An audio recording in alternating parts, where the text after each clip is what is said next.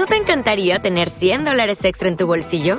Haz que un experto bilingüe de TurboTax declare tus impuestos para el 31 de marzo y obtén 100 dólares de vuelta al instante. Porque no importa cuáles hayan sido tus logros del año pasado, TurboTax hace que cuenten. Obtén 100 dólares de vuelta y tus impuestos con 100% de precisión. Solo con Intuit TurboTax. Debes declarar para el 31 de marzo. Crédito solo aplicable al costo de la presentación federal con TurboTax Full Service. Oferta sujeta a cambios o cancelación en cualquier momento. Hablemos un poquito de, de Jaime primero. Eh, llegó a, tener el título con cinco años de edad. Bueno, esa es una de las características que van a condicionar toda su vida. Él vivió eh, desde 1208, que nace, hasta 1276. 68 años en la Edad Media era como ahora vivir prácticamente 100 años, ¿no? Además era un tipo imponente, era un hombre que medía cerca de dos metros, su cadáver está en Pobrez, y habrá que estudiarlo todavía, pero está, está en Pobrez y son unos huesos enormes, probablemente medía cerca de dos metros, con lo cual la altura que en aquel tiempo era prodigiosa, era rubio, herencia de los muchos matrimonios que habían tenido sus antecesores aragoneses con princesas del norte de Europa y de Francia, y tenía los ojos negros, o sea, esa, esa mezcla de su madre, de María de Montpellier, que era, bizantina, venía de Bizancio, ¿no? Por tanto, esa mezcla de un hombre altísimo, fortísimo, con una fuerza prodigiosa, rubio y con ojos negros, pues impactaba muchísimo. Pero efectivamente, esa infancia fue muy, eh, una infancia muy dura, porque a los cinco años se queda huérfano de padre y de madre, está preso, está bajo la protección de Simón de Montfort, que ha sido el que ha vencido y ha matado a su padre, en la, a Pedro II el Católico, en la batalla de Muret, y es educado por los templarios en el castillo de Monzón siendo un niño. Entonces yo me imagino a un muchachito que pierde a su padre, que pierde a su madre, que es rey de Aragón con cinco años, pero que pasa unos cuantos años de su primera infancia, o de su segunda infancia, mejor dicho, ¿no?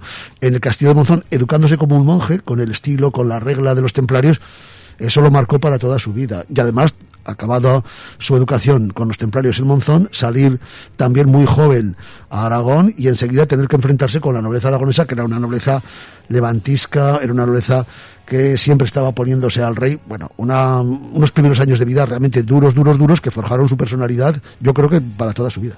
Jolín. Pues sí que lo tuvo complicado ya desde niño. Lo tuvo muy complicado. Tuvo que, estuvo siempre guerreando, ¿no? En, mil, en 1221 tiene eh, apenas 14 años, ya está guerreando, ya está sitiando un castillo y dirigiendo las tropas con 14 años, ¿eh? Era un hombre muy, muy precoz. Eh, se casó varias veces, se casó tres veces, tuvo infinidad de amantes, eh, muchos hijos. En la novela cuento esa relación con las mujeres. Las mujeres ocupan un papel muy importante, importantísimo en la novela. Primero porque Jaime el Conquistador era, como digo, un hombre guapísimo, un hombre pues muy muy elegante, con un porte impresionante y todas las mujeres se enamoraban de él. Además de ser Julio, rey, Julio Iglesias de la época, ¿no? no, era mucho más guapo probablemente y, Bueno, y mucho eso más alto que eso- Julio eso- Iglesias, eso es ¿no? difícil. Pero tenía ese ese porte espectacular, no ese porte de gran caballero que aparecía en muchas leyendas. De hecho Jaime I enseguida empezó a generar una serie de epítetos en las crónicas de la época, en los romances de la época, los juglares, los trovadores, lo veían como el prototipo de caballero. Además combatía en primera línea en las batallas, ¿no? Él no se, al contrario, no se, no se arrugaba en una batalla. Siempre estaba al, pre- al frente de las tropas, dirigía las tropas. En los asedios de Mallorca o de Valencia, él está en primera línea. Él es el que dirige el ataque, la carga, cosa que no solían hacer muchos reyes, ¿no? Los reyes normalmente estaban en retaguardia dirigiendo el ejército, pero desde la retaguardia. Él no. Él se implica desde el principio, había tenido esa educación de niño en los templarios. Los templarios eran unos monjes guerreros acostumbrados a manejar armas, caballos, equitación, guerra, cargas de caballería, y él pues tuvo esa educación que le vino muy bien después para sus conquistas.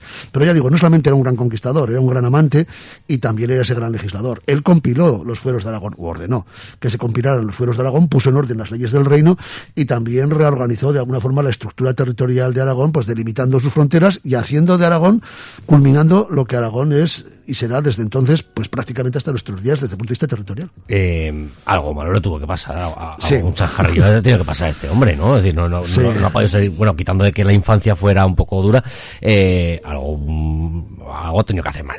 Cuando, Bueno, él, cuando era más eh, mayorcito. la gente tendrá que leer, que leer la novela para ver toda esta vida prodigiosa, ¿no? Pero efectivamente cometió algunos errores, sobre todo errores políticos, ¿no? Él era un caballero. Él era un hombre, por tanto, de palabra, caballero entendido en el sentido del siglo XIII, del medieval del término, ¿no? Y yo creo que cometió dos grandes errores políticos, ¿no? El primero fue eh, firmar ciertos tratados que no convenían a la corona de Aragón con Castilla, con el rey de Castilla y de León, con, Alfonso, eh, con Alfonso X el Sabio y con Fernando III el Santo, los dos reyes de Castilla y de León que son coetáneos de Jaime el Conquistador, y no tuvo pues mucha habilidad política en la firma de esos tratados. Murcia debería haber sido una conquista, fue una conquista de la Corona de Aragón y por tanto tendría que haberse incorporado a los dominios de la Corona de Aragón. Pero él había dado su palabra a su yerno, Alfonso X el Sabio, que conquistaría Murcia y se la regaló.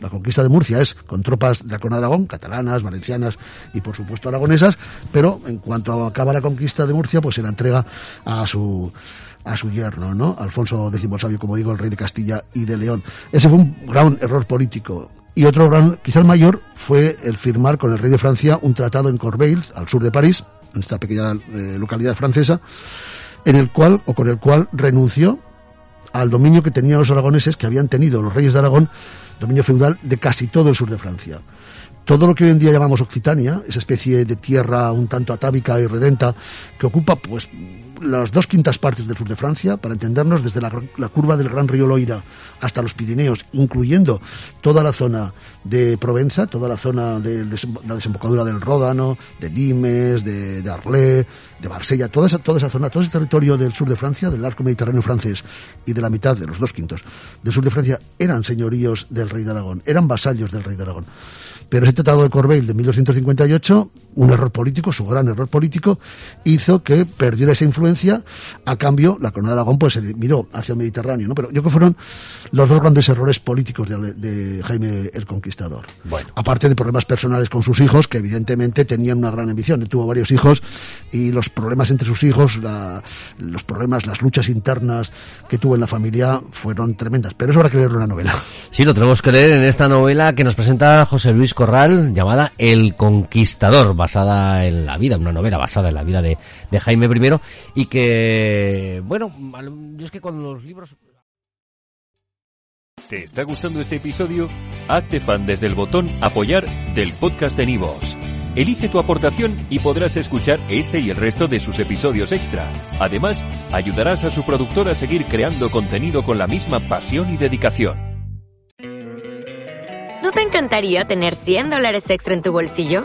Haz que un experto bilingüe de TurboTax declare tus impuestos para el 31 de marzo y obtén 100 dólares de vuelta al instante. Porque no importa cuáles hayan sido tus logros del año pasado, TurboTax hace que cuenten. Obtén 100 dólares de vuelta y tus impuestos con 100% de precisión. Solo con Intuit TurboTax. Debes declarar para el 31 de marzo. Crédito solo aplicable al costo de la presentación federal con TurboTax Full Service. Oferta sujeta a cambios o cancelación en cualquier momento.